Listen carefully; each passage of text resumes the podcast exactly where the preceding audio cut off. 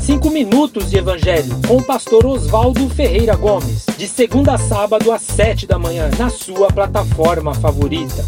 Igreja Batista Ágape, uma igreja que busca amar. Bom dia a todos, graça e paz. Estamos no capítulo 9 de Atos e hoje o nosso tema é do jeito de Deus no tempo de Deus. Verso 3 diz que indo no caminho ali nas redondezas de Damasco, aconteceu que, chegando perto de Damasco, subitamente o cercou um resplendor de luz do céu que cegou a Saulo. Verso 4 diz que, caindo em terra, ele ouviu uma voz que lhe dizia: Saulo, Saulo, por que tu me persegues? E ele disse: Quem és tu, Senhor? Eu sou Jesus a quem tu persegues. Duro é recalcitrar contra os aguilhões, disse o Senhor Jesus. Irmãos, na experiência de conversão, o Senhor quebra todas as resistências da pessoa em processo. No caso de Paulo, Deus vai quebrando suas resistências com aquele fulgor da luz que o cega, com sua queda por terra, com o fato de que agora ele precisava ser guiado pela mão de outros irmãos, como diz o verso 8 então, de certa maneira, quem prendia agora está preso. O poderoso agora está impotente no chão, ou seja, o Senhor estava amolecendo sua dura cerviz. E aqui no caso, o Senhor capturou Saulo antes que ele capturasse os irmãos lá de Damasco. Quem prendia, agora está preso.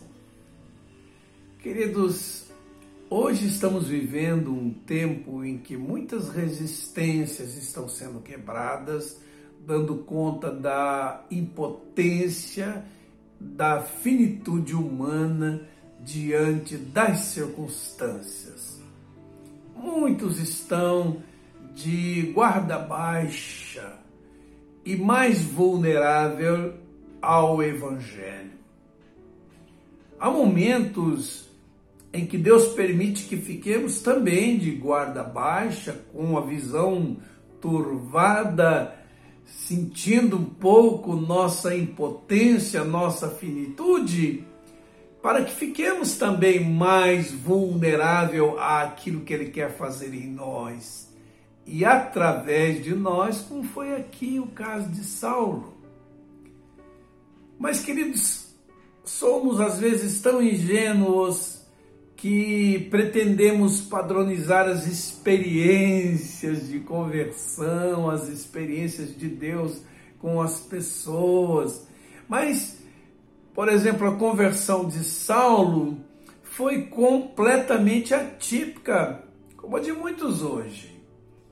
Ele vem com autorização para prender pessoas que abraçaram a fé cristã, achando que estava fazendo a vontade de Deus, cheio de letra morta na cabeça, mas sem nenhum entendimento, completamente equivocado em sua peregrinação espiritual e é visitado de forma singular pelo próprio Jesus que o cercou subitamente com esse resplendor de luz do céu que o derrubou e caído no chão, Jesus falou diretamente com ele: Saulo, Saulo, por que tu me persegues? Irmãos, tenho ouvido muitos testemunhos de Jesus mesmo visitando muçulmanos dentro de suas mesquitas, pessoas nos terreiros das religiões afro-brasileiras, judeus em suas sinagogas, prisioneiros em suas prisões e assim por diante. Interessante que com Paulo tudo aconteceu fora do padrão da religião, sua conversão, seu chamado, seu ministério.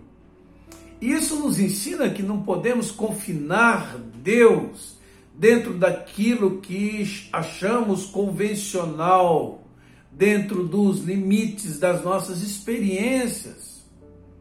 Como disse a Jesus a Nicodemos, como o vento sopra para onde quer, ouvimos sua voz, não sabemos de onde vem, nem para onde vai. Assim é todo aquele que é nascido do Espírito. Há muito mistério de Deus envolto à conversão e à salvação de pessoas. Por isso, precisamos estar abertos aos moveres de Deus que fogem completamente àquilo que convencionamos ser o jeito certo, bem como o tempo certo de Deus agir e receber e aceitar com devoção o jeito de Deus, a maneira de Deus agir em nossa vida e na vida das pessoas. Vamos orar, queridos.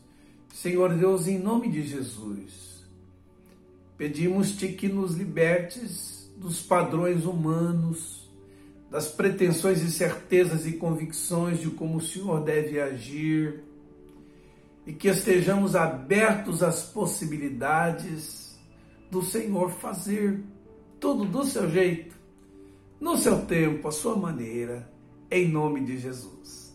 Que Deus abençoe seu dia, em nome de Jesus.